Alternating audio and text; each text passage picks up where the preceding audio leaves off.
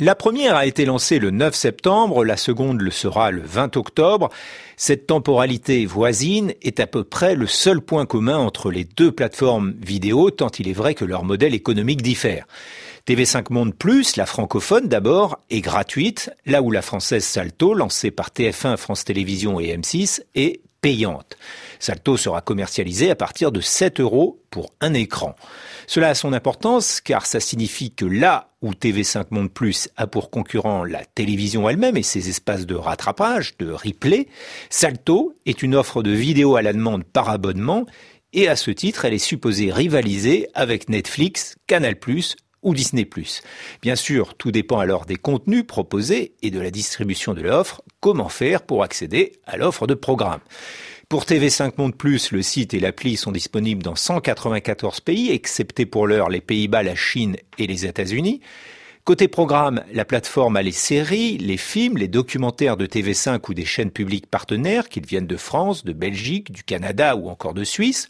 On y trouve par exemple Wara, une série sur la corruption et le clientélisme en Afrique, ou Unité 9, une série québécoise sur l'univers carcéral au féminin. Pour le cinéma, on peut y voir Le Petit Lieutenant, un drame policier français de Xavier Beauvois, ou Une place sur Terre, un film franco-belge avec un Benoît Pelvord à contre-emploi.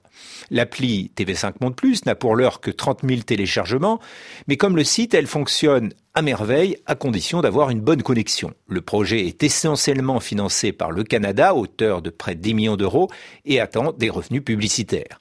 À l'opposé, Salto doit convaincre et vite sur Internet. En OTT, elle dispose d'un budget de 135 millions d'euros sur trois ans, hors recettes propres, ce qui est très peu comparé aux 17 milliards de dollars d'un Netflix.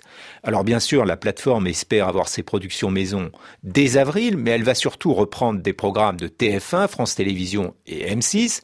Certaines séries comme Plus belle la vie seront visibles avant leur diffusion, d'autres seront en avant-première comme ils étaient dix. Il y aura aussi des fictions étrangères inédites en France, comme Double Vie ou Evil.